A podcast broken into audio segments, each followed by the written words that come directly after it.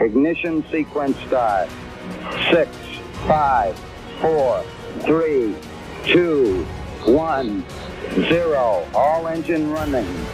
Liftoff. We have a liftoff. 32 minutes. Olá, tripulantes do podcast espacial brasileiro, o PEB. Eu me chamo Ricardo Freire, sou engenheiro aeroespacial e criador do canal. Um pequeno passo e juntamente com meu amigo Rui Botelho trazemos sempre para você as novidades e os assuntos de maior destaque do setor aeroespacial no Brasil e no mundo. E nós estamos decolando para o PEB número 17, 17 episódios do nosso querido podcast espacial brasileiro e teremos neste episódio, assim como no anterior tivemos um convidado especial, também teremos um convidado nesse episódio, nesse PEB 17, que é ninguém mais, ninguém menos que o Dr. Oswaldo Loureda, um grande nome aí do setor aeroespacial brasileiro, que é o sócio fundador da empresa Acrux Aerospace Technologies. É uma empresa brasileira com grandes projetos aí no setor aeroespacial. E o Oswaldo vai falar para a gente sobre esses projetos, perspectivas aí para o futuro da indústria aeroespacial de lançamentos de foguetes, andamentos dos projetos aí que, que, que ele está participando. Vai ser realmente um episódio incrível, muito bom para a gente conhecer mais do que está acontecendo aqui no Brasil. Muita gente não tem ideia nem sequer que existe a empresa Crux. Isso é algo que a gente não pode deixar acontecer. E através desse episódio esperamos que mais e mais pessoas conheçam sobre o trabalho do Oswaldo, da Crux e da indústria aeroespacial brasileira como um todo. Então, vamos começar aí com o Rui, dando as boas-vindas logo em seguida o Dr. Oswaldo. Salve, salve, ouvintes do podcast espacial brasileiro PEB. Salve meu amigo Ricardo Freire, parceiraço. E é, pessoal, como o Ricardo falou, estamos aqui com um convidado super especial. Uma pessoa que eu posso falar de cátedra, uma das pessoas com maior capacidade de conhecimento né, da nova geração da área espacial brasileira, com conhecimento, com experiência e dedicado especialmente, o Oswaldo, como o Ricardo já falou aí, o Oswaldo Loreda, doutor Oswaldo Loreda, vamos dar o título a quem merece o título, né? Doutor Oswaldo Loreda, que é um sócio fundador da Crux e também é, empresa membro da Aliança das Startups Espaciais Brasileiras, e o Oswaldo, a especialidade dele, apesar de transitar na área de drones, etc e tal, mas a especialidade do Oswaldo é propulsão. E nós vamos falar aqui nesse programa, vamos falar sobre a vida do Oswaldo, ele contar um pouco da história da vida dele, né, da, da experiência acadêmica e profissional dele. Vamos falar da Crux e vamos falar sobre foguetes de treinamento e foguetes suborbitais, um tema que está em voga agora na área espacial né, no, no Brasil, porque recentemente o Ministério da Ciência e Tecnologia, junto com a FINEP, lançaram um edital para justamente incentivar, né, um edital com recursos de subvenção, para justamente incentivar o desenvolvimento de tecnologias para foguetes de treinamento. E de foguetes de treinamento para foguetes de sondagem, não é um pulinho, mas é algo natural, e nós vamos tratar também desse assunto, além de outros assuntos, não só é, de sondagem, mas também vamos estender o, o, tema para a área de veículos lançadores. E nada mais, nada menos, com a presença de um especialista, um grande nome na área, que segundo o Duda Falcão, é o Von Braun, o jovem, né, o Young Von Braun brasileiro. O Duda sempre criando os bordões dele, né, o Duda meu parceiro no blog Brasília Space. E é com Oswaldo Loreda que a gente inicia esse programa. Pedimos aí o pessoal para sempre indicar o PEB, acompanhar a gente nas redes sociais, trazendo aqui sempre assuntos, temas e convidados especiais. E agora o convidado desse nosso episódio, o Oswaldo Loreda, com vocês. Oswaldo, seja bem-vindo, a casa é sua, fique à vontade. Olá, meus amigos, Rui, Ricardo, é, muito obrigado aí pelo, pelo convite, viu? Realmente é um grande prazer aí estar conversando com vocês. Né? Olá aos, aos ouvintes do podcast espacial brasileiro, PEB. Queria aproveitar e parabenizar aí ao Ricardo e ao Rui pelo projeto excepcional. É, o nosso Brasil precisa tanto aí de justamente de projetos e esforços aí na área de divulgação da, da atividade espacial no Brasil, né? Isso é tão, tão importante, né? Parabéns aí, pessoal, pelo empenho e obrigado pelo convite, é um grande prazer. Bom, eu sou Oswaldo Barbosa Loureda, sou professor da Universidade Federal do Maranhão, atualmente. Também sou fundador aí da sócio fundador da Acrux Aerospace Technologies. Eu, a minha carreira ela começou quando eu tive a oportunidade de entrar numa escola técnica do estado de São Paulo, né, uma ETEC, do Centro Paulo Souza, fiz mecatrônica, e isso me ajudou muito até para mim conseguir entrar numa universidade pública depois. Fiz a Faculdade de Tecnologia de São Paulo, a FATEC, em São Paulo, e lá eu pude fazer curso de Tecnologia em Mecânica de Precisão, que é mecatrônica, e me deu uma base assim fantástica é super importante para mim formação mais próxima da indústria, chão de fábrica, é, me deu uma visão muito pragmática do, da indústria, né? Desenvolvimento científico e tecnológico de maneira em geral, porque a FATEC ela, ela foi criada para apoiar essa indústria nova que viria aí na década de 70, 80, visando aí é, CNCs, automação industrial, etc. E aí eu fiz um mestrado no I, profissionalizante, em parceria com o Moscow Aviation Institute e o pessoal do IAE, então foi um mestrado super especial, com professores assim que trabalhavam de, de, de fato eh, no programa espacial soviético e assim professores de excelência.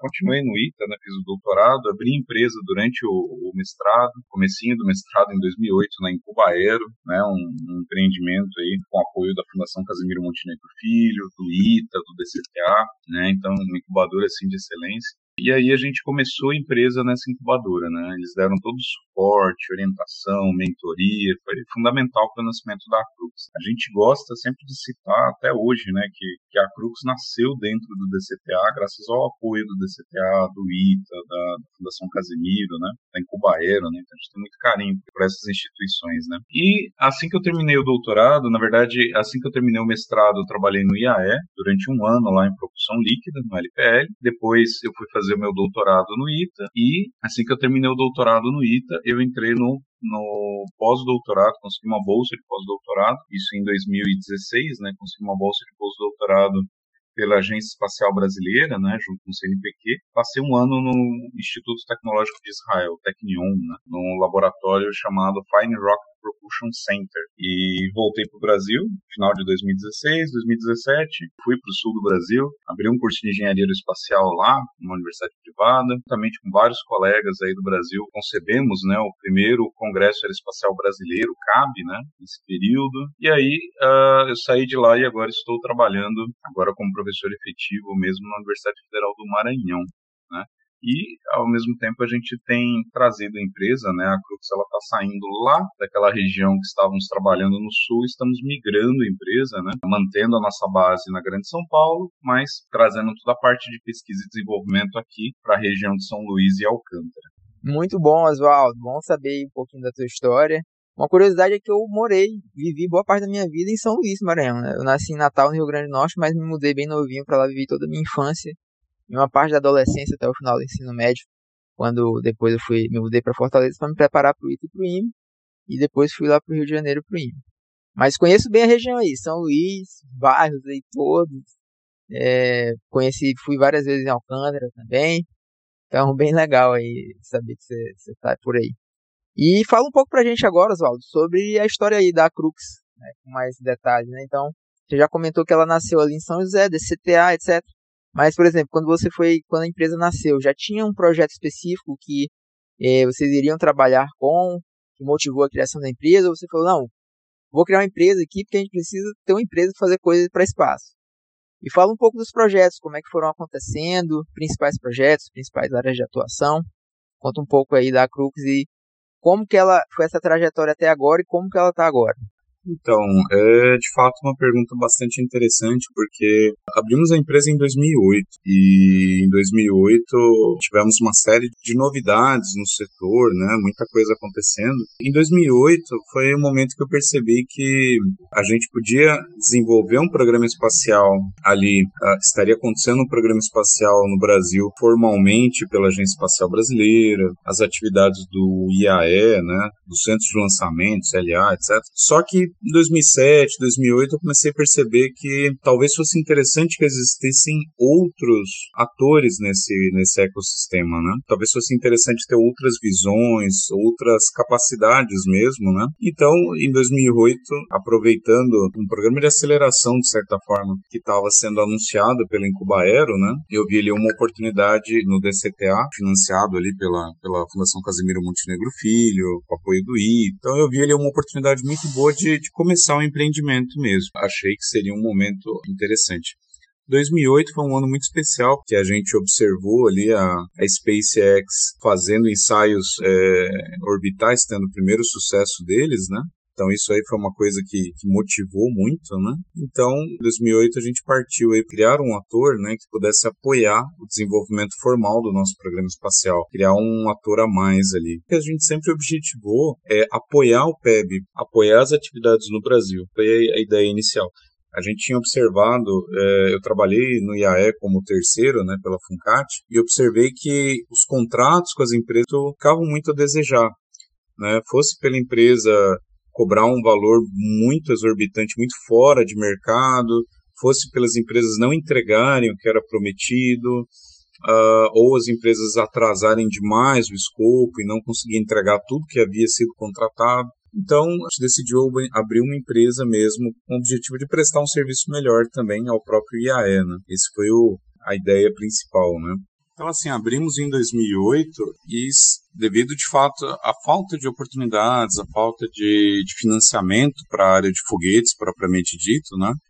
A gente acabou pivotando, né? mantivemos as atividades com foguetes de sondagem, foguetes de treinamento, na verdade, para até 10 quilômetros, né? Desenvolvemos aí algumas unidades, fizemos dezenas de lançamentos. Só que a empresa ainda era muito incipiente, a gente ainda estava começando, estávamos aí aprendendo a, a entender o mercado, como modelar o mercado, né? Mas é, rapidamente aí a gente percebeu que não dava para a empresa se manter só com contratos governamentais e que a gente precisava pivotar, mesmo porque a gente não estava conseguindo nenhum contrato, nada na área de foguetes. Então a gente pivotou e fomos aí um pouco para a área, abrimos aí atividades na área educacional, na área de STEAM, muito mais com um foco social do que lucrativo propriamente dito, né? Mas a gente também abriu na área de energias, então desenvolvemos painéis solares, fizemos uma série de coisas interessantes nessa área de energia. Então, assim, a gente pode traçar um, um, histórico interessante aí da empresa, que assim que a gente abriu, a gente se dedicou muito aí a foguetes de até 10 quilômetros, fizemos atividades educacionais em paralelo, né? Uh, organizamos aí cinco acampamentos espaciais, né? O Space Camp Brasil, fizemos cinco edições até 2017. Continuamos aí o desenvolvimento de algumas áreas próximas, né? Então desenvolvemos aí estruturas em fibra de carbono, aramida, estruturas leves, né, com painel sanduíche, tudo para a área de drones. Isso em 2010, 2011. Continuamos avançando aí a área de estruturas para drones. Em 2010 a gente trabalhou muito aí com a, fizemos aí um mockup do L75, começamos os projetos na área do começamos a conceber o que hoje a gente chama de Montenegro, né, que seria um veículo lançador muito baseado no veículo VSB-30. Então, em 2010 a gente começou esses estudos, né? 2011, 2012 conseguimos algum, alguns recursos, fomos contratados, na verdade, né, pela, pelo ITA para um um projeto junto com a Chesf para desenvolvimento de drones. Desenvolvemos aí o, o drone Delta 4, Delta 5, todos em materiais compósitos, né? Realizamos Space Camps, continuamos atividades na áreas, nas áreas de drone. 2014, 2015 a gente começou a trabalhar mais na área de equipamentos educacionais, então desenvolvemos simuladores solares, pequenos rovers educacionais movidos a, é, a painel solar também, mais um Space Camp. 2016 eu tive a oportunidade de fazer pós-doutorado no Technion, na área de foguetes a propelente líquido, né? E lá foi o, o momento que eu comecei a conceber o que hoje a gente chama como FOG 120K ele seria um foguete de treinamento avançado utilizando propelentes líquidos, né? Isso foi iniciado lá no Technion. Eu comecei essa pesquisa lá, visando trazer isso aqui para o Brasil e, e, usar isso como uma plataforma de treinamento para o pessoal do CLBI e CLA. 2017 fizemos outro Space Camp, 2018, 2019 a gente, 2017 na verdade a gente montou um escritório avançado, um laboratório avançado em Foz do Iguaçu começamos atividades lá com drones maiores para uso militar, para uso de vigilância mesmo, né? Fizemos alguns protótipos, fizemos outro Space Camp naquela região, continuamos avançando na área de modelamentos mais avançados do Montenegro, né? E então iniciamos aí uh, toda uma campanha em cima da missão Joshua, né? Que seria, demos um passo de fé, digamos assim, e resolvemos investir no FOG 30K, que seria o nosso, o nosso foguete de treinamento que teria configuração de produto mesmo, né? Teria um apelo comercial. interessante e começamos a desenvolver com recursos próprios. Uma série de peças dele foram feitas por manufatura aditiva, né? inclusive o próprio cárter da tubeira. Começamos ali a estudar câmeras a propelente líquido com manufatura aditiva. Veio a pandemia, né, da Covid, Ficamos quase um ano inteiro dedicados a, a, desenvolver tecnologias na área de respiradores, né? Criamos uma spin-off chamada Crux Bionics e nela a gente chegou até a fazer o depósito de uma patente na área de analisadores de gases, né? Ou analisadores não, desculpa, misturadores de gases, né? A gente desenvolveu um equipamento que tinha capacidade de misturar ar e oxigênio numa proporção específica, né? Numa proporção que era setada pelo usuário, pelo médico, né? Então ficamos quase um ano trabalhando nisso em 2020 21 a gente retoma as atividades com o FOG 30K, é, submetemos um projeto junto a, a, um CLA, junto à FAB, na verdade, né, para lançar nossos foguetes partindo do, do, do, CLA. Ficamos em segundo lugar através, atrás da empresa C6, né, então fomos aprovados, mas estamos aí atrás da empresa C6 para lançar nossos foguetes do CLA e continuamos hoje, voltamos. Nos últimos, esses últimos dois anos a gente focou, na verdade, esses últimos dois anos e meio, três anos,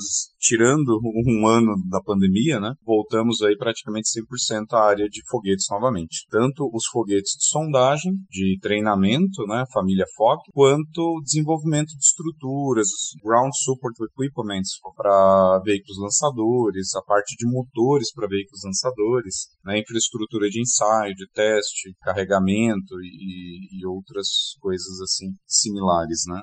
Então a gente tem Hoje a gente já praticamente foca 100% dos nossos esforços atualmente em foguetes de sondagem, foguetes de treinamento, né? E infraestrutura e equipamentos para veículos lançadores. Então a gente voltou aí ao nosso foco original. Poxa, Oswaldo, que história fantástica essa história sua e da Crux aí, cara. Motivante, né? Principalmente, meu amigo, é, pela, pelo depoimento de resiliência e de foco, né? E de acreditar naquilo naquilo que te motiva, naquilo que você quer fazer, né? Então, desde a criação da Crux, você vem tentando se posicionar no mercado espacial brasileiro, um mercado com pouca demanda, né? Ou demandas é, menores do que um país como o Brasil deveria ter. A gente sabe desse problema, é uma coisa que eu, eu foco bastante é, na questão do, das falhas existentes no PEB, principalmente de governança e de gestão. Existe um problema da falta de dinheiro, todo mundo sabe, mas o pior não é a falta de recursos, mas a falta de capacidade de governança e de gestão é, efetivas, né?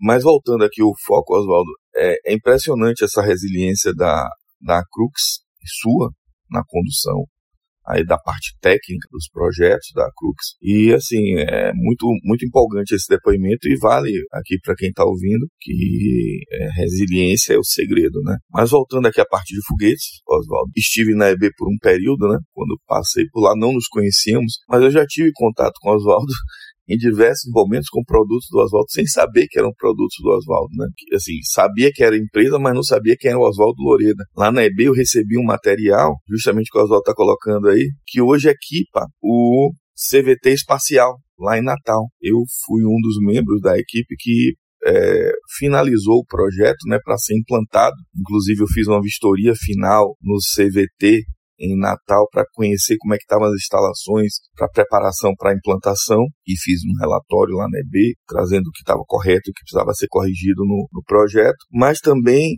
na preparação do material didático e dos é, equipamentos, né, da, do, do material de apoio aos experimentos. E dentre esses materiais tínhamos o rover que o Oswaldo falou aí, movido a energia solar, né? Que nós testamos lá na EB, preparamos o um material para esse rover, de um conjunto de experimentos, de atividades para as crianças fazerem lá, os jovens fazerem lá no CVT durante as missões, né? Coisa que o Oswaldo já vinha fazendo, esse bootcamp, né? Já há um bom tempo. Né, como ele relatou aqui. E também tinha as placas solares que nós usávamos lá é, para fazer com que as crianças entendessem como era o processo é, de conversão de energia, né, de, de luminosidade, energia vinda do sol, né, para energia é, em painéis solares. E foi muito interessante esse trabalho. Além disso, lá na EB, quando eu eu cheguei na EB, minha área não é foguete, todo mundo sabe, né? Meu foco sempre foi na área de satélites. E quando eu cheguei na EB, eu vendo lá as especificações, a gente acaba se metendo e conhecendo, e eu sou muito curioso.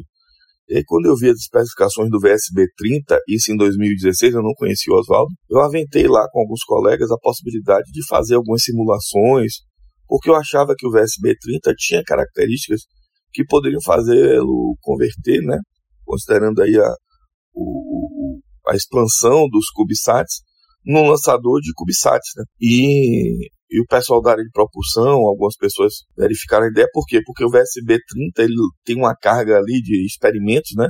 Tem um veículo de sondagem e ele tem uma carga de experimentos de 400 quilos, né?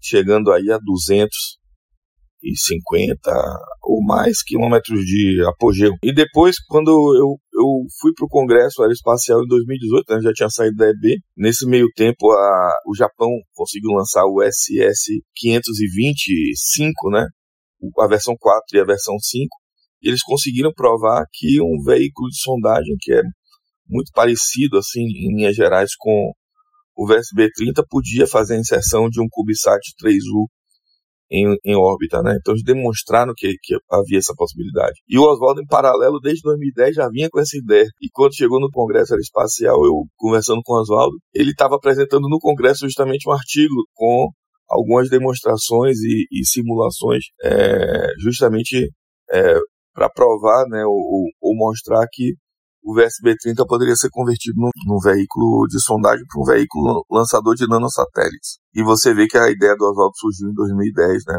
quando ele pensou né, nessa, nessa adaptação, né, nessa variante. E aí surge a família Montenegro. Mas Oswaldo, explica um pouquinho como seria, já que você falou do VSB-30, explica um pouco para a gente como seria esse, esse processo, como seria, é, em linhas gerais, esse veículo lançador de nanosatélites a partir do VSB30. Se você puder explicar resumidamente aí tecnicamente, eu sei que às vezes as imagens, um desenho poderia é, é, tornar mais fácil a compreensão, mas tente explicar um pouquinho como seria esse processo de adaptação de um VSB-30, já que o nosso tema do nosso desse podcast aqui são foguetes de sondagem e foguetes de treinamento, para os nossos ouvintes, por favor.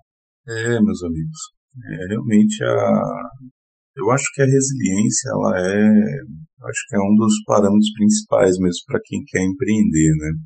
É difícil falar se a gente ter bastante ou pouca resiliência, mas, mas hoje, com um pouco mais de, um pouco mais de idade, né? Eu abri a Crux, eu tinha 21 anos, 21, 22 anos. Hoje, com um pouco mais de maturidade, eu olho e vejo que a resiliência ela é de fato um dos principais uma das principais atitudes que, um, que, um, que um empreendedor tem que ter no Brasil, principalmente quando ele não tem muito capital inicial e, e principalmente numa área tecnológica que é dependente de, de fatores muito difíceis da gente controlar, né? Historicamente, no mundo, né, quando a gente fala de empreendimento tecnológico, principalmente na área espacial, é muito raro, muito raro mesmo, quando uma pessoa começa uma empresa com dinheiro do bolso e, e, e consegue criar um negócio de sucesso, né? quase sempre você tem ali a figura do governo financiando ali o, o seed money, né, o, o, o capital semente, e para o empreendedor poder mostrar um, alguma coisa, né, mostrar um, que a gente chama de produto minimamente viável, né, MVP, pelo menos. Então, ou pelo menos demonstrativos de bancada, testes, etc. Né, porque ninguém, é muito raro o pessoal investir em PowerPoint, né. Uh, então, assim, o, o, governo entrando com recursos ali na, na ordem de centenas de milhares, alguns milhões de dólares, é, isso aí é essencial, pra, principalmente no New Space, principalmente na área espacial, que é uma área de capital intensivo, né?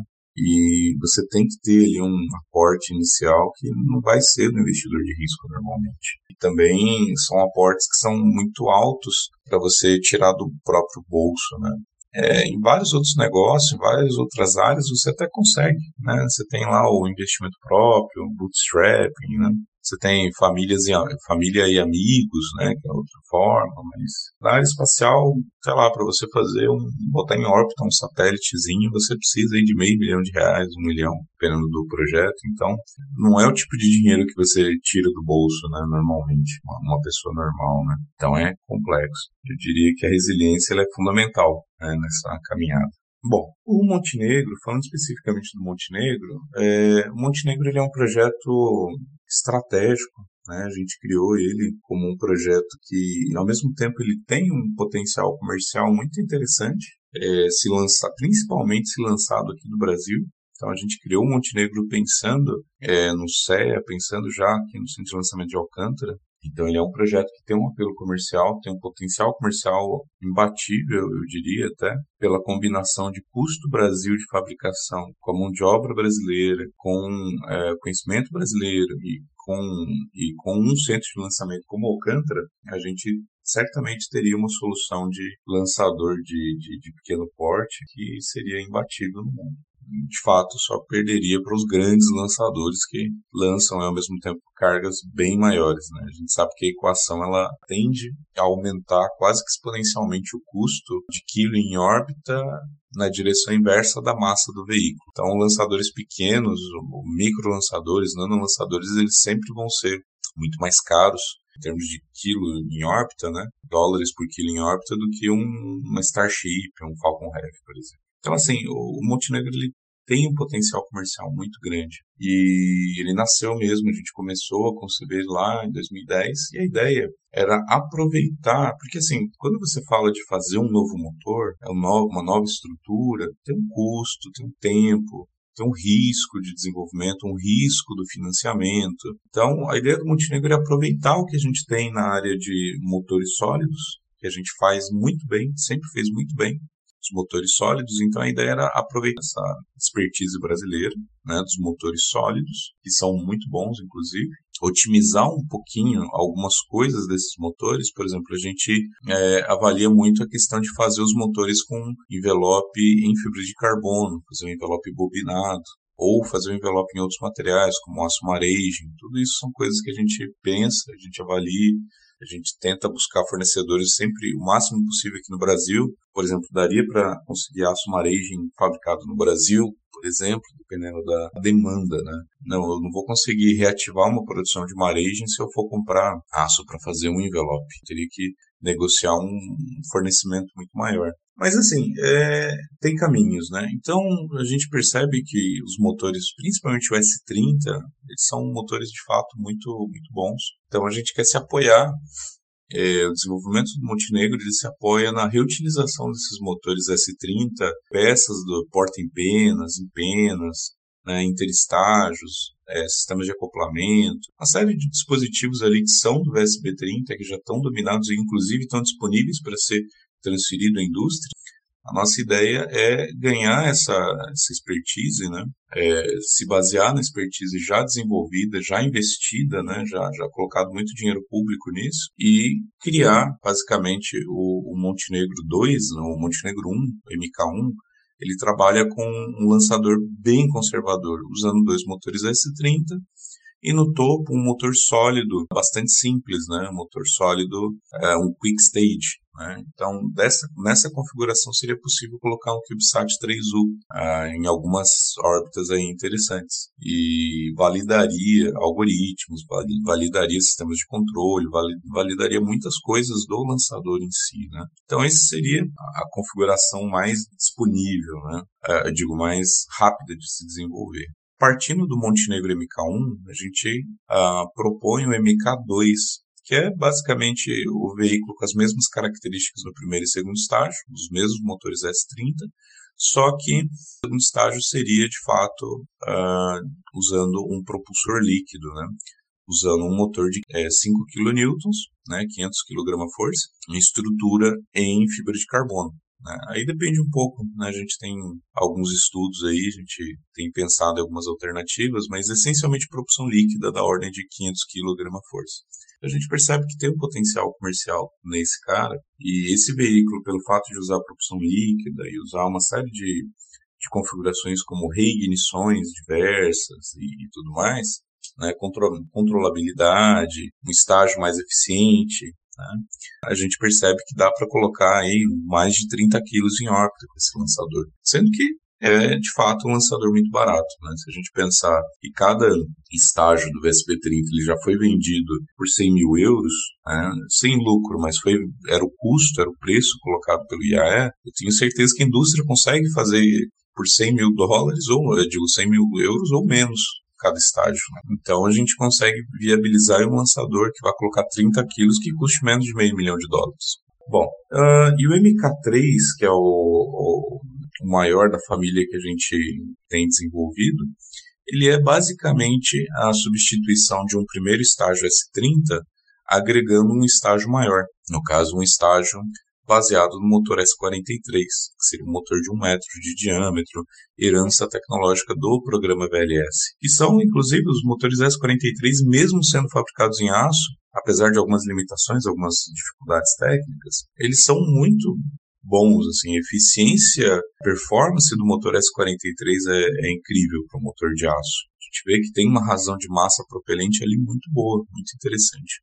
Então a ideia seria usar um S43 como primeiro estágio né, e pegar o segundo e terceiro estágio, etc., e transferir para o topo desse veículo. Com isso, a gente consegue colocar em torno de 160 quilos em órbita baixa, com inclinação de 27 graus, inclinação média para baixo, 300, 400 quilômetros, né, partindo do CLA uma órbita interessante para observação, para missões sobre o território brasileiro. Né? Então, uh, e aí tem uma, um estudo que ainda está incipiente, que seria de um MK4, que seria a junção mesmo de mais dois boosters laterais em relação ao, ao motor core, né, ao motor central, seria a colocação de dois boosters laterais sólidos também, motores S43. Com essa configuração, seria possível em satelitizar mais de meia tonelada, o que daria para fazer missões, inclusive missões radar com certeza. Digo, é, lançar satélites aí de satélites de sensoriamento remoto, né? Na verdade,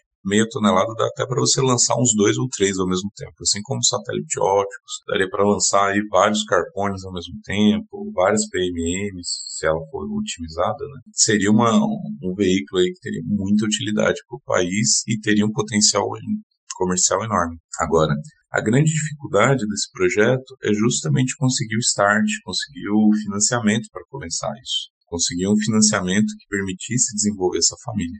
É isso aí, Oswaldo. Isso é um negócio que eu falo o tempo todo para o maior número de pessoas possível e, insisto nisso, porque não, não dá, cara. Essa parte espacial e, enfim, principalmente a parte de lançamentos, se não tiver um bom investimento do governo, não, não, cara, é muito difícil. É muito difícil o negócio aí. E você já explicou tudo, né? Então tu pega uma SpaceX da vida, o cara, a SpaceX tem vários clientes aí pelo mundo, não sei o quê. Tá, mas vê lá o, quais são os contratões que a SpaceX tem.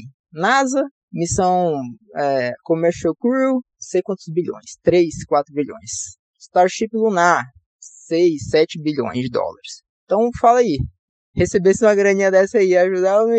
Então os caras fecham contratos com a NASA fora contratos com a Space Force e outros órgãos governamentais lá nos Estados Unidos, tudo bilionário, pô. Bilionário, e o cara tá lá, ó, fazendo Starlink, fazendo Starship. Ah, a SpaceX tá usando dinheiro do bolso. Do bolso que veio da NASA. né? Então, assim, aí os caras conseguem, pô, ninguém segura os caras, né? Muita grana, muito investimento, e aí vai. Então, sem, sem dinheiro é difícil, né, cara? Não dá pra gente fazer milagre. Né? Igual você falou, investimento de risco, difícil de você conseguir é, capital privado, por aí vai. Mas enfim, né? É sempre bom relembrar isso aí. E, cara, eu queria que você falasse um pouco de tempos, tempos e movimentos, como a gente gosta de falar, né? Já consegue ter alguma previsão, por exemplo, não, a gente deve conseguir fazer o MK1, é, sei lá, modelo de, de teste, alguma coisa já para tanto, tantos meses, MK2 tantos anos e por aí vai.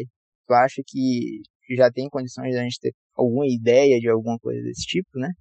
De, de possíveis datas aí para a gente já ver aí algum lançamento acontecendo, alguma coisa. E não sei se tu pode dar mais detalhes sobre isso, né? De como que tá andando aí é, as negociações para vocês conseguirem lançar lá de Alcântara, né? É, a ideia, tu já falou que a Crux já está se se estabelecendo no Maranhão, né? Mas a ideia seria construir lá em Alcântara um, um, alguma instalação de integração de foguetes ali já, né? Algo semelhante ao que acontece lá no Kennedy Space Center. Como é que está essa parte para os lançamentos em Alcântara? Né? Tem, tem alguma data também já para alguma coisa que tu possa falar, né? Claro.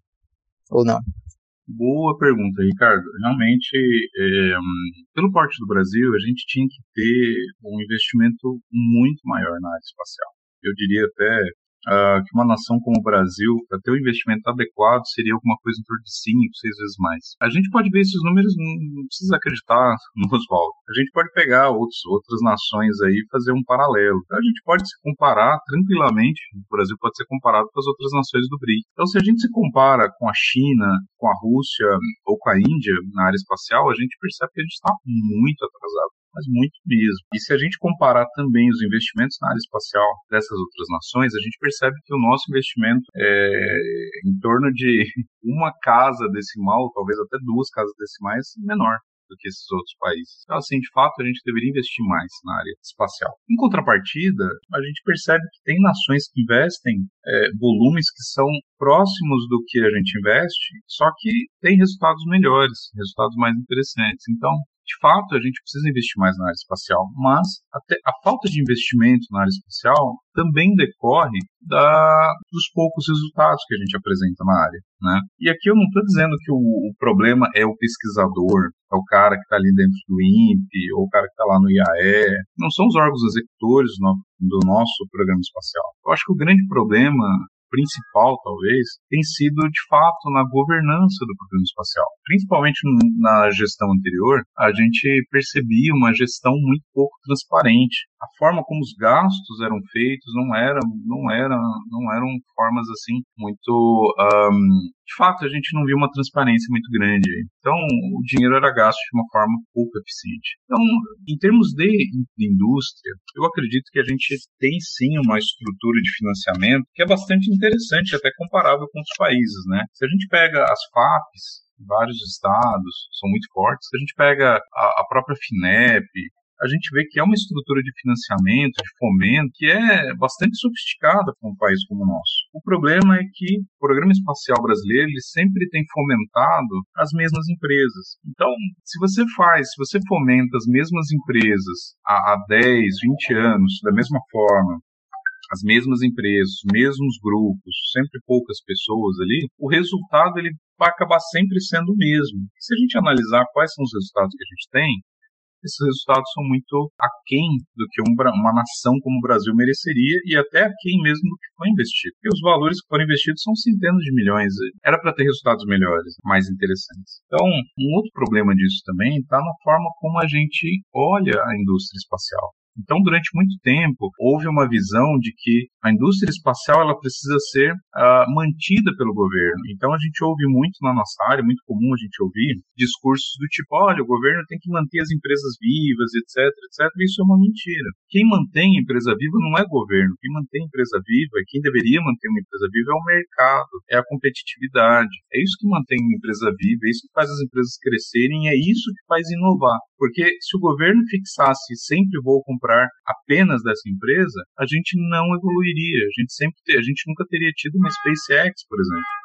A SpaceX ela só virou o que virou porque um cara assumiu o risco de, de montar um negócio desse. Musk ele teve ali um, uma dose de audácia muito grande, teve também uma dose ali de, de financiamento de capital de risco ali bastante intenso. Não foi só o dinheiro dele, teve colegas ali que tinham bastante recurso ali do Silicon Valley e colocaram dinheiro inicialmente na SpaceX também. Só que o que manteve, o que permitiu que a SpaceX decolasse, foi um dinheiro de risco que a própria NASA, o próprio governo colocou. No sentido, ó, olha, a gente já tem algumas aqui que funcionam, mas vamos, vamos, vamos incentivar uma outra que surge. E essa outra hoje tem salvado, literalmente tem salvado o programa espacial americano, que é o que a SpaceX tem feito. Né?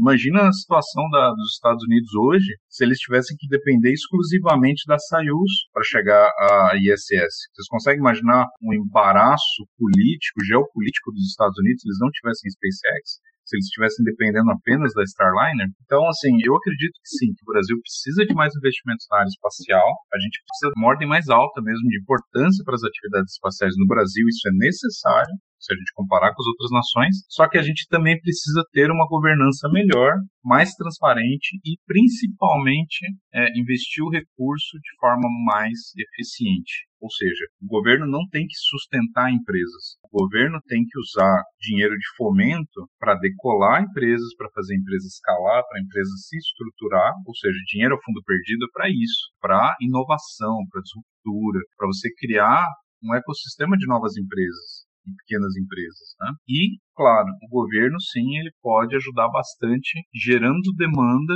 gerando compras, gerando pedidos e dando prioridade para comprar das empresas nacionais. O problema é que, se você não investe o suficiente numa diversificação de empresas, num ecossistema completo, se você investe em apenas quatro, cinco empresas diferentes, quatro, cinco empresas diferentes, elas sempre vão agir como oligopólio. Se a gente tem um oligopólio, os preços sempre vão ser inflacionados, sempre vão ser 10, 20 vezes mais do que o preço de mercado, resultando em empresas que nunca vão ser competitivas e gerando um programa espacial que vai ser extremamente caro e com poucos recursos, ou melhor, com poucos resultados, que é exatamente o que a gente tem hoje no Brasil. A gente tem méritos, tem grandes coisas, mas assim, pelo tudo que foi investido, os resultados são muito pequenos graças também a esse oligopólio que está aí montado. Como é que a gente resolve isso? Diversificando investimento, investindo em mais empresas, criando uma base de um ecossistema realmente inovador e com isso, sim, governo gerando demanda, gerando compra, priorizando comprar de empresas nacionais, só que a partir de um ecossistema completo, a gente vai ter componentes e sistemas a preços competitivos, que vai permitir a gente fazer mais, às vezes até com o mesmo recurso. Sobre nossos planos, Ricardo, a gente está, assim, estamos extremamente empolgados aqui em São Luís, né? Eu estou sediado em São Luís, muito empolgado com a comunidade aqui, com a cultura, com a universidade, né? Curso de aeroespacial aqui da UFMA ele é extremamente rico. A gente tem aqui uma cultura de formação bastante prática, maker mesmo. Então é, é, é, é uma estrutura muito bacana. A gente tem dois estagiários já que são alunos da aeroespacial da UFMA, excelentes. E a ideia é, é gerar mais oportunidades para mais alunos. Então, os alunos aqui já estão saindo com uma experiência de estagiar numa empresa de foguetes, lidar com documentação, com sistemas de testes, etc. Bem, bem interessante. Então, assim, é, a gente está vindo aqui para São Luís, para a região de Alcântara, não é simplesmente para lançar o foguete. A gente está transferindo a nossa base principal para cá. Então, hoje, a nossa previsão é a gente manter na Grande São Paulo, lá em Osasco, uma unidade fabril metal mecânica, onde a gente deve manter algumas máquinas mais pesadas, máquinas que exigem uma manutenção mais criteriosa, mais técnica. Muitas vezes você precisa ali de um, de um, de um especialista que, que venha dar uma manutenção, então a gente vai manter umas máquinas mais é, de fabricação metal mecânica mesmo, geral de usinagem lá em São Paulo, até porque a gente tem parceiros lá também de, da área de metal mecânica, grandes parceiros aí como a Legado Usinagem e outros. A gente tem uma grande empresa boa aí também de, de, de usinagem aí da Aliança, né, a empresa Ausiped, né, do João. Então tem um pessoal muito bacana aí, né, que a gente quer manter em São Paulo a parte de usinagem, a parte de metal mecânica, e Aqui na região, a gente vai instalar a parte mais sensível do desenvolvimento, ou seja, a fabricação das aeroestruturas dos nossos foguetes, que vão ser bobinadas, laminadas, estruturas em, em fibra de carbono, em Kevlar, a gente vai fazer aqui, que, que demanda uma estrutura mais fina, uma estrutura mais controlada, laboratorial mesmo, assim como a parte de propulsão e propelentes, e a parte de pirotecnia também. Então, a, nossa intenção é montar aqui a parte mais sensível, ligado a aeroestruturas e a parte de, de propulsão, pirotecnia em geral, aqui na região, e a parte mais metal mecânica a gente quer manter lá na Grande São Paulo. Então, a gente está prevendo aqui para a região, a gente está prevendo, a gente já está instalando aqui um escritório que fica dentro da universidade, fica no Núcleo Avançado de Empreendedorismo, é um outro projeto que eu coordeno aqui na universidade, o a, a área de startups dentro da universidade, no núcleo avançado de empreendedorismo. Lá a gente tem um espaço para a Crux e nesse espaço a gente já está montando o nosso laboratório, nosso primeiro laboratório aqui na região. E a ideia é a gente partir para a construção de um setor mais abrangente, né, onde a gente vai ter de fato bancadas de ensaio de propulsão líquida, propulsão sólida, a gente quer montar toda a parte fabril de propulsão, a, fa a fabricação de estágios a propelente sólido, né, motores de até uma tonelada, pelo menos, assim como a gente quer montar uma bancada de ensaios de estágios inteiros aqui, propelente líquido, propelente sólido. Então a gente está concebendo aqui uma estrutura bastante interessante na região, que não é só para ir lá para Alcântara lançar, mas a nossa, o nosso planejamento aqui é fazer projetos, fabricação e teste de estruturas de foguetes aqui na região. Sobre a questão de datas, é, apresentamos em, no meio de 2019 apresentamos ao Ministério de Ciência, Tecnologia e Inovações um projeto de um veículo lançador que seria, no caso, o Montenegro, com um cronograma de lançamento de três anos. Apresentamos em 2019 uma proposta que poderia ser efetivada, poderíamos lançar um, um, uma carga útil até o final desse ano. Só que, infelizmente, algumas pessoas gostaram da proposta, Agora, outras pessoas fizeram um esforço bastante considerável para derrubar a proposta, dizendo que a gente tinha cobrado um valor muito barato, tinha proposto um valor muito baixo. Um lobby de, de uma empresa tentou justificar que só seria possível fazer a mesma coisa com 10 vezes mais dinheiro. Né? O resultado foi que não saiu dinheiro nem para um projeto mais simples, nem para um projeto mais caro, e não saiu nada até o momento. Mas foi proposto um projeto de lançamento do Montenegro até o final desse ano. Não conseguimos recursos até o momento, uma coisa que a gente continua batalhando, continua lutando, continua conversando com muitas pessoas aí, vários stakeholders, tentando levantar é, recursos, assim como tentando conscientizar as pessoas de que é possível fazer um veículo lançador sem 200 milhões de reais, sem 150 milhões de reais. Dá para fazer com menos. Só que a gente tem que seguir o New Space, seguir a rota de desenvolvimento enxuta para isso. Então a gente tem tentado convencer as autoridades nessa linha, né? Então estamos lutando e temos esse cronograma de três anos, porém, três anos partindo do momento que iniciar os trâmites de financiamento, né? coisa que a gente não conseguiu até o momento, nem público e nem privado. A gente está aberto para os dois, mas nenhum deu certo ainda. Na área de foguetes de treinamento, foguetes de sondagem, a gente está pedindo para lançar o FOG 30K esse ano ainda, né, do CLA. Não sabemos se vai ser possível, vai ser viável pelo cronograma, né? A gente está esperando, está aguardando. E estamos para lançar o foguete de qualificação tecnológica, né, de qualificação técnica, melhor dizendo, do Fox 120KL, que é um foguete de sondagem a propelente líquido para 100 a 200 km de apogeu.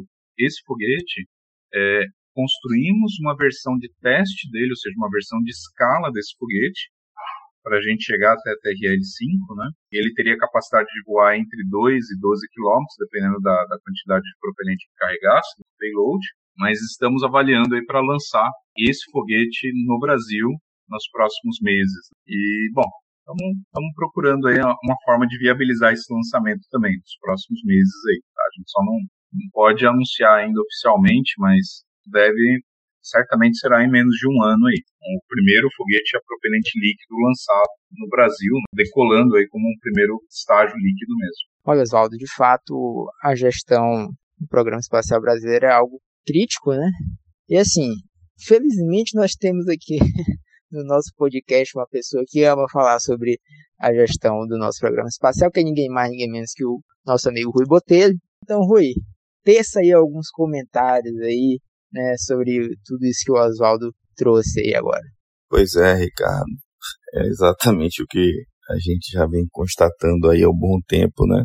E é claro, para quem conhece da área, quem está vivenciando e acompanhando os movimentos do Programa Espacial Brasileiro, conhece a história do Programa Espacial Brasileiro, conhece a capacidade dos nossos cientistas, conhece a capacidade dos nossos pesquisadores sabe que a grande deficiência do Programa Espacial Brasileiro é a governança, é a gestão, não é a falta de recursos. O Oswaldo colocou aí algo muito interessante, que é uma visão de um mercado mais aberto e competitivo, a gente consegue ter produtos é, e resultados com um menor custo e com uma qualidade tão boa quanto a de sistemas que são desenvolvidos com recursos aí infinitamente superiores, né?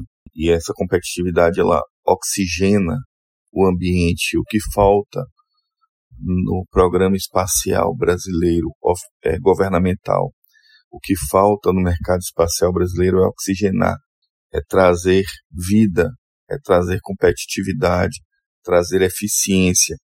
E nada disso vai acontecer, ou pouco vai efetivamente acontecer, isso no programa espacial governamental, se a gente mantiver um programa que não seja um programa de Estado, um programa colocado no mais alto nível estratégico nacional e que tenha uma governança e uma gestão apurada.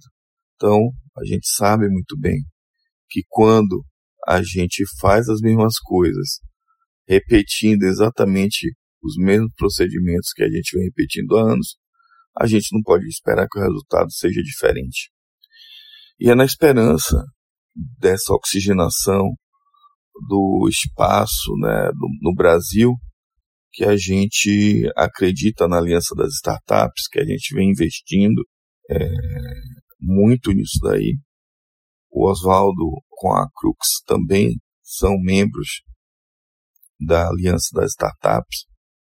E é esse, essa ideia de trazer essa oxigenação, trazer novas perspectivas, trazer novos resultados que a gente acredita que pode mudar o pensamento, né, o mindset do que vem se fazendo há mais de 30 anos no Brasil, onde a gente vive uma, um sistema vicioso, né, um ciclo vicioso de poucos resultados, baixa confiabilidade, baixa confiabilidade, pouco investimento, pouco investimento, poucos resultados, e isso aí vai alimentando e mantendo a gente nessa estagnação ou nessa progressão extremamente lenta que a gente vê, né? A gente pensa que tá, estamos parados, mas na verdade estamos parados quando a gente compara os outros que estão evoluindo muito rapidamente, né? E quando a gente olha de maneira isolada, entra no discurso, não, temos entregas, sim, temos algumas entregas,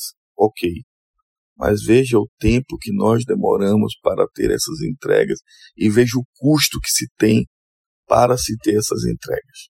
E só essa parte de custo já daria para ter um programa aqui sobre o, o, quanto o nosso programa espacial investiu pesado em alguns projetos que estavam, inclusive, seguindo na contramão da história espacial, fazendo crescer é, projetos de satélite com massa cada vez maior, quando o mundo já vinha há muito tempo decaindo as massas e trabalhando com o conceito, né, com as ideias de é, sistemas distribuídos, missões satelitais distribuídas, e nós vimos trabalhando com o conceito de grandes satélites. Então, é, tudo isso demonstra exatamente o quanto nós estávamos e ainda estamos seguindo por uma trilha é, de insucessos, né, de, e, e, que não tem um futuro muito longo.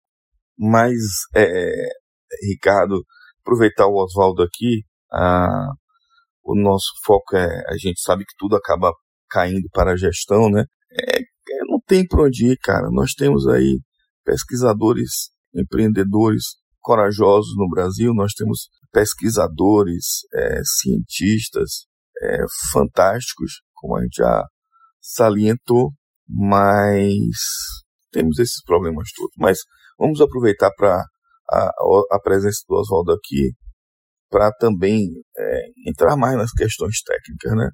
Os problemas de gestão estão aí aflorados, todo mundo já sabe, só não vê quem não quer. Mas a pergunta que eu gostaria de fazer para o Oswaldo é a seguinte: hoje a gente vê uma tendência mundial para a reusabilidade de sistemas de lançamento. Veículos por causa da reusabilidade, você acaba tendo um diferencial competitivo, como a SpaceX está tendo, como a Rocket Lab está tentando fazer aí agora. Os chineses acabaram de demonstrar, apresentar o resultado de um veículo demonstrador tecnológico, também pousando na vertical. Provavelmente deve ser um veículo lançador. Nós temos veículos reutilizáveis na área do turismo espacial, com a Virgin e, e a Blue Origin. E aí o que a pergunta que eu queria fazer para o Oswaldo é: você explicou aqui para a gente que o custo por quilo aumenta consideravelmente à medida em que eu diminuo o tamanho, a massa do veículo lançador e o custo diminui bastante quando eu aumento a capacidade de carga do veículo lançador. Então, Oswaldo, nesse sentido, você ter veículos lançadores de pequeno porte, de menor porte reutilizáveis também é um fator que pode, com certeza, reduzir custos. Como vocês estão pensando em trabalhar isso com os modelos de vocês? Seja os veículos da família Montenegro, microlançadores, seja na família de veículos é, de teste, né, os FOG. Você podia explicar um pouco para a gente se vocês têm planos de sistema de recuperação, como é que vocês estão pensando nisso? A gente já sabe que seus projetos são bastante otimizados, né? mas como é que você está pensando nisso? O quanto o benefício de ter um sistema em que você possa recuperá-lo, é, o custo dessa recuperação compensa o, o resultado. Você podia explicar para a gente? Bom, é, eu acho que é uma questão muito boa, Rui. Realmente, a questão do custo do lançador, dos veículos lançadores, né? Ela, historicamente, ela sempre teve uma curva com a tendência de, uh, uma tendência exponencial, no sentido oposto à massa do veículo. Então, a gente percebia que quanto maior o lançador, é, menor o custo por massa é, satelitizada, né? Ou injetada, dependendo da, da órbita, etc. Né?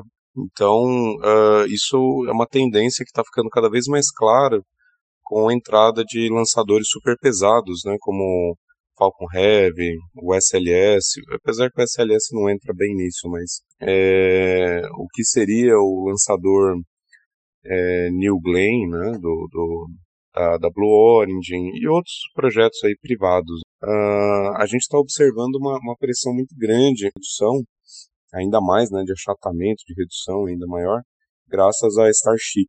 Starship vai trazer um, uma redução de custo aí absurda, né? Hoje a gente está falando de vários, uh, alguns milhares de dólares por quilo injetado, e o Musk tem falado publicamente, apesar que a gente sabe que ele é bem exagerado, né? Mas ele tem falado publicamente que esse custo vai cair para a faixa de 10 dólares o quilo injetado em órbita. Mesmo que ele esteja errando por uma margem de 10, ainda assim, sei lá, 100 dólares o quilo é, é assim, impressiona bem essa curva para baixo, a ponta de lançadores mais pesados. Bom, na outra ponta, é, a gente sempre observou lançadores muito caros com pouca carga. Caros em termos de massa, é, preço de, de, de, de, massa injetada, né? Por quilo. Então, é, um exemplo bem legal disso aí é o próprio Pegasus, né? Que foi um dos primeiros micro lançadores comerciais, né? e a gente percebe que o custo dele era absurdamente alto, a massa em órbita por milhares de dólares, né? Então essa é uma tendência histórica que está mudando um pouco, tá? Essa o expoente dessa dessa equação ele tem diminuído.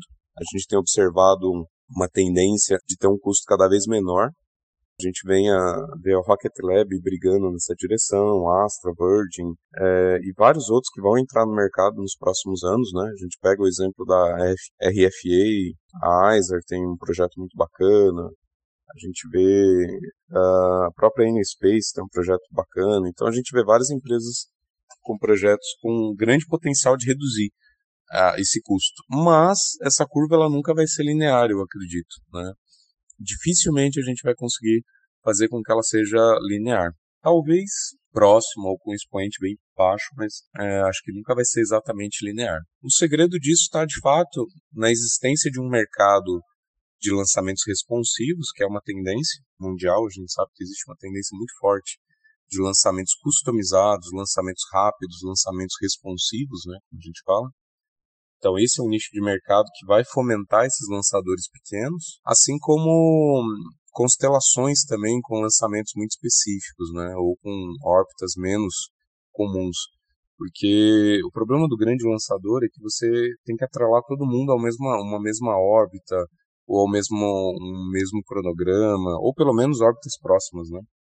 Porque não compensa você manobrar é, tirar um satélite que foi injetado em SSO 900 km e botar ele a, a 27 graus equatorial a 400 km. É, não, faz muito sentido você fazer esse tipo de manobra. É mais interessante você já injetar próximo ou na órbita final. Então, esses pequenos lançadores vão ter um mercado muito grande ainda, né? Eu acredito que a gente, o mercado vai vai aportar, o mercado vai permitir até algumas dezenas de, de empresas atuando e dependendo da forma como a gente conseguir reduzir custo para esses pequenos lançadores, talvez a gente chegue aí cinco, seis dezenas de, de empresas trabalhando nesse, nessa área, se a gente conseguir chegar próximo de linearizar a curva, né? Enquanto a gente tiver o custo de, da Rocket Lab, por exemplo, vai, o mercado vai continuar sendo reprisado. Pelo menos é, é o que eu enxergo, né? Mas o Brasil, ele pode uh, ter um papel muito importante nisso, né? Definitivo até, porque a gente tem um potencial de fabricação de tecnologias aqui com muito baixo custo. Até a própria obra mesmo no Brasil é mais barata do que na Europa, nos Estados Unidos ou no Canadá. Então, eu acredito que quando a gente pensa em fazer microlançador, tanto a fabricação no Brasil quanto o lançamento do Brasil, eu acho que são fatores uh, extremamente vantajosos, até eu diria que são fatores que vão dizer é, sobre a sobrevivência ou não dessas empresas. Né? Se a gente pega o custo de lançamento de Alcântara, a gente percebe que o custo de lançamento de Alcântara é muito baixo. O custo do seguro aqui é muito baixo comparado com o que é nos Estados Unidos ou no, na Europa, né? É, então, assim, se a gente souber aproveitar o momento, se a gente souber se preparar, eu acho que Alcântara pode se tornar grande, o principal espaço-porto comercial do mundo na área de micro e pequenos lançadores. A questão é que a gente tem que estar pronto para isso, né? a gente tem que estar preparado, tem que se preparar para isso, melhor dizendo nessa direção. A Crux, a gente está se preparando para essa realidade através de foco muito grande em baixo custo. Então, a gente tem uma família de foguetes de sondagem, que é a família FOG, que começa com dois foguetes são essencialmente, o primeiro, essencialmente de treinamento e, e, que tem um custo ridiculamente baixo, faixa aí de 20, 30 mil dólares no lançamento, um foguete de treinamento, uh, até um foguete que vai, de fato, cruzar a linha de Von Karman, né, passando de 100 quilômetros aí com uma carga razoável para testar subsistemas, né, assim como vai servir de treinamento também. Isso também tem que custar aí pouco mais de 30, 40 mil dólares, né, não tem muito como ser mais caro que isso é, senão você não tem algo é, escalável, né? Você não tem algo que vai ter uma cadência de lançamentos. E a gente tem um outro veículo que ele é mais voltado para missões, é, efetivamente missões de microgravidade, ensaios de sistemas de navegação, de algoritmos de controle, etc., que é o Fox 120K, que vai de 100 a 200 km de apogeu. Esse foguete ele é diferentemente dos outros dois que são reutilizáveis sim, porém eles precisam de um retrofitting, eu preciso trocar componentes ali da tubeira, garganta, etc. Eu preciso é, colocar mais propelente, né? eu preciso recarregar o, o, grão, preciso colocar um novo grão propelente ali dentro. Então, precisa passar, ele pode ser reutilizado, mas ele precisa passar para um retrofitting. Agora, o 120K, como ele é propelente líquido, ele não usa sistemas pirotécnicos muito sofisticados, ele é muito fácil de ser reutilizado. Então, ele foi projetado, inclusive, utilizando uma recuperação por paraglider. Então, ele vai atingir o apogeu, vai executar a missão e, ao retornar, ele vai cair com, com uma estrutura de, de paraquedas que não vai abrir imediatamente, ele vai praticamente fazer uma trajetória parabólica no retorno. E aí, alguns quilômetros, ele vai abrir uma estrutura de paraglider, né? ele vai abrir isso gradualmente, e esse paraglider, assim que ele estiver inflado, assim que ele estiver plenamente aberto, ele vai, através de um sistema de autopilot, mesmo utilizado em drones, ele vai retornar ao local de lançamento, ou próximo ao local de lançamento. Então, além dele ser reutilizável com os tanques, né, ser utilizando propelente líquido, ele ser facilmente recarregável, reutilizado, etc., a gente está projetando ele de forma que ele, mesmo caindo na água do mar, ele vai cair, vai ser recuperado muito rapidamente. Com isso, eu consigo fazer uma neutralização e um preparo rápido para outro lançamento. Eu diria que, da forma como a gente está concebendo, a gente consegue colocar o veículo para voar de novo em questão de poucos dias, que permitiria uma cadência muito rápida de, entre os lançamentos, no caso do, dos foguetes de sondagem. A família Montenegro ela é uma família de lançadores em que a gente planeja a reutilização de todos os estágios, uh, primeiros estágios e estágios intermediários. Então a ideia é sempre colocar um sistema de paraquedas e fazer o resgate desse, desse, desses envelopes no mar. Assim como é feito com SRB americano, né, feito pela antigamente, né, antiga Call, a nossa ideia é utilizar o mesmo princípio. Então recuperar o primeiro e segundo estágios dos motores S30, né, e futuramente a gente quer fazer um motor baseado no S43, um motor maior. Então a nossa ideia é fazer uma recuperação no mar desses envelopes e o retrofitting deles e colocar para voar de novo. E o upper stage, né, a gente está seguindo muito, a gente está bem alinhado com o que o Peter Beck da Rocket Lab está concebendo, né, no sentido de que a gente está planejando uh, estágios superiores muito eficientes, muito leves. Tem uma tecnologia bem interessante embarcada, de forma que eles vão ser capazes de fazer múltiplas missões no espaço. Então eu posso tanto lançar efetivamente um satélite, mas eu posso manter esse upper stage lá no espaço durante meses e utilizar esse estágio para deorbitar é, debris, né, deorbitar satélites mortos. Eu posso utilizar para mudar parâmetros orbitais de outras cargas futuramente. Então, uh, os upper states que a gente planeja na família Montenegro, a gente já está concebendo eles com o conceito de tug, né, ou de rebocador embutido. Então, ele não vai simplesmente injetar o satélite. Né? A ideia é sempre ter uma missões marginais ou até mesmo manter ele em órbita durante alguns meses para uma infinidade de missões possíveis ali podem ser é, executadas por aquele estágio. Né? Então a gente está concebendo bastante o conceito aí da própria reutilização dos estágios mais pesados, naturalmente, assim como o próprio upper stage ele deve ter múltiplas funções aí pós injeção orbital. Beleza, Oswaldo. Cara, assim, eu fico muito, muito feliz mesmo em ouvir isso aí de você, né? Saber que tem uma empresa aqui no Brasil com essa visão, né? Que essa questão de sustentabilidade, né? E esse modelo de negócio é, sustentável para a indústria de lançamentos é algo que a gente está vendo que é uma tendência mundial, né? As principais empresas estão seguindo por aí. E só em saber que tem uma empresa no Brasil que tem essa mesma visão é algo realmente muito bom, né? E cara, tudo que eu quero é ver esses foguetes voando aí. Dá um jeito de fazer esse negócio decolar aí. Porque, cara, a gente precisa muito fortalecer e. Eu acho que nem fortalecer seria a palavra, né? Começar essa indústria para valer aqui no Brasil. Né? E a gente já está há muitos anos, como a gente já comentou aqui, né? A gente está muitos anos atrás aí do, de onde a gente deveria estar dentro do cenário internacional. E Oswaldo, a ideia então do, do, nosso episódio era fazer exatamente o que a gente já fez aqui, né, de contar um pouco do, da história da Crux, projetos é, feitos em andamento e previsões aí, expectativas aí para o futuro da empresa e você, óbvio, né, ninguém melhor para trazer tudo isso aqui para a gente do que você, como você fez. E da minha parte, eu acho que a gente já pode caminhar aí para a parte final do episódio, que a gente costuma falar um pouco sobre lançamentos das últimas semanas, do último mês, algumas previsões de, de missões, etc., é, que a gente tem aí pela frente. E Rui e Oswaldo, se vocês quiserem tocar ou tratar de algum outro assunto, podem ficar à vontade, senão a gente segue aí para a última parte. Beleza, Ricardo. Ricardo, eu acho que a gente tratou aqui de de todos os assuntos, né, os aspectos que a gente tinha combinado aí em conversar com o Oswaldo, né, era nosso, nossa vontade de levar para o ouvinte do, do PEB é, informações sobre a empresa brasileira, uma das empresas brasileiras que vem desenvolvendo tecnologias para a área de foguetes.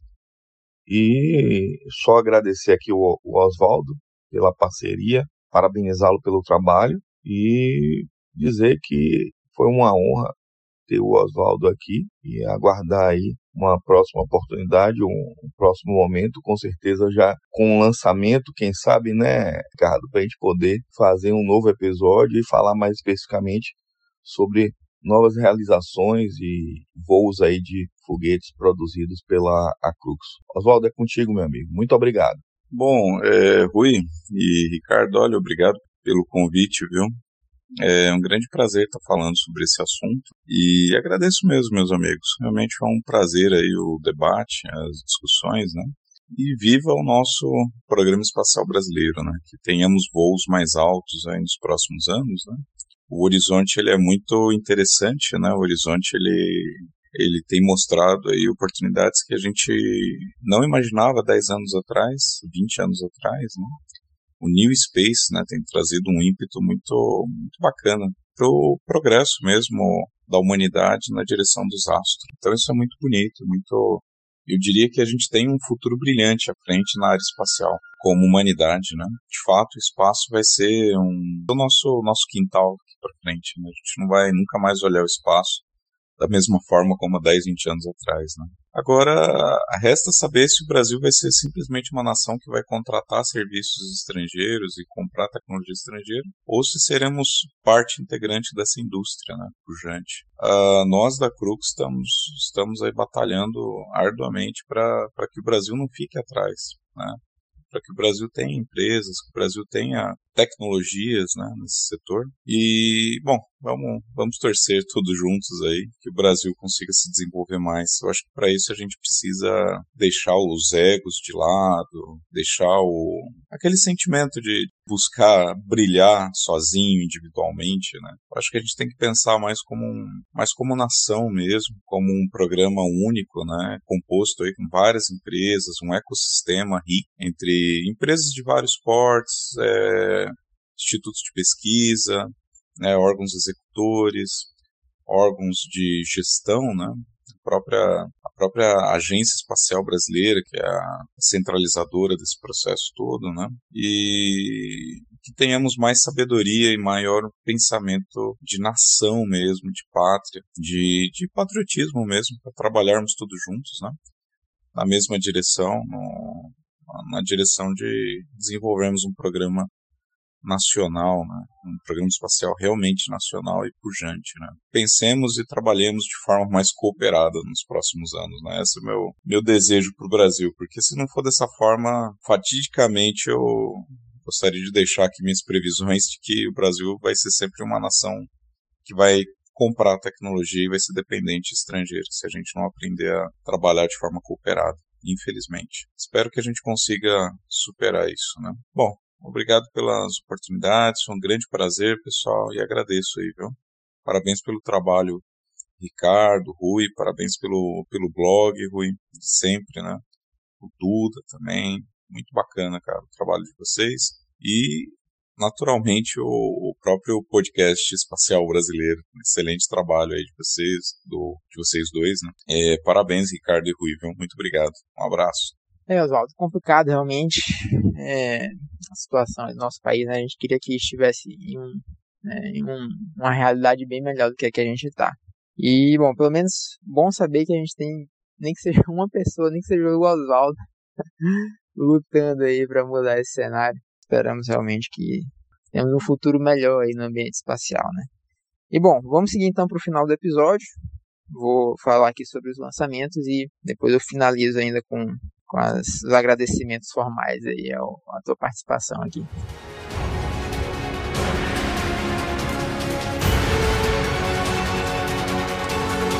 Downrange 1 mile, altitude 3, 4 miles now. Muito bem, então parte final aqui do nosso PEB 17, né? Vou comentar um pouco sobre algumas missões, lançamentos que tivemos nesse mês de maio e algumas previsões para o mês de junho, né?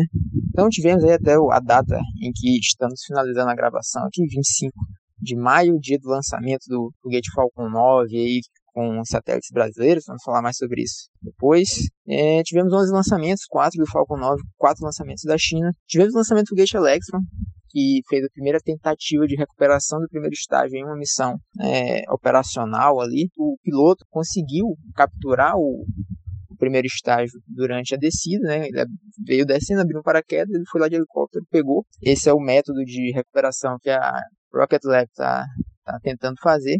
Só que ele não ficou seguro ali com relação ao peso do, do primeiro estágio e tal, e acabou liberando ele para cair no mar e foi recuperado, né? Foi lá no mar e recuperou. Mas é, Rocket Lab caminhando aí para começar a reutilizar e recuperar esse primeiro estágio. E tivemos o lançamento do foguete Soyuz e o tão esperado e inacreditável lançamento da Starliner, né, a bordo do foguete Atlas V. Então, finalmente saiu, depois de anos de atraso aí, né? O pessoal já estava até achando que isso era uma lenda da indústria espacial, né? Essa, o pessoal tinha dúvida se existia espaçonave, porque atrasou mais que tudo, né? E muitos problemas com a Boeing lá, enfim. Mas deu certo, né? Até agora a espaçonave continua acoplada na estação. Agora foi, né? Então um grande passo aí para a Boeing e para a Starliner. E nesse mês de junho a gente tem um total de 32 lançamentos previstos, né? Muitos lançamentos, a gente sabe que isso é bem comum, né? Ter essa previsão de muitos lançamentos, a gente sabe que nem todos acontecem, né? Às vezes nem um terço chega a acontecer. 32 lançamentos, 6 da Falcon 9, né, da SpaceX. Tem mais um lançamento da empresa Firefly, né, o segundo lançamento, na verdade, do foguete Alpha. O primeiro, infelizmente, não funcionou, não deu certo, explodiu. Então vamos ver aí se é, esse vai, né. Então, faz parte, né, isso faz parte da indústria de lançamentos.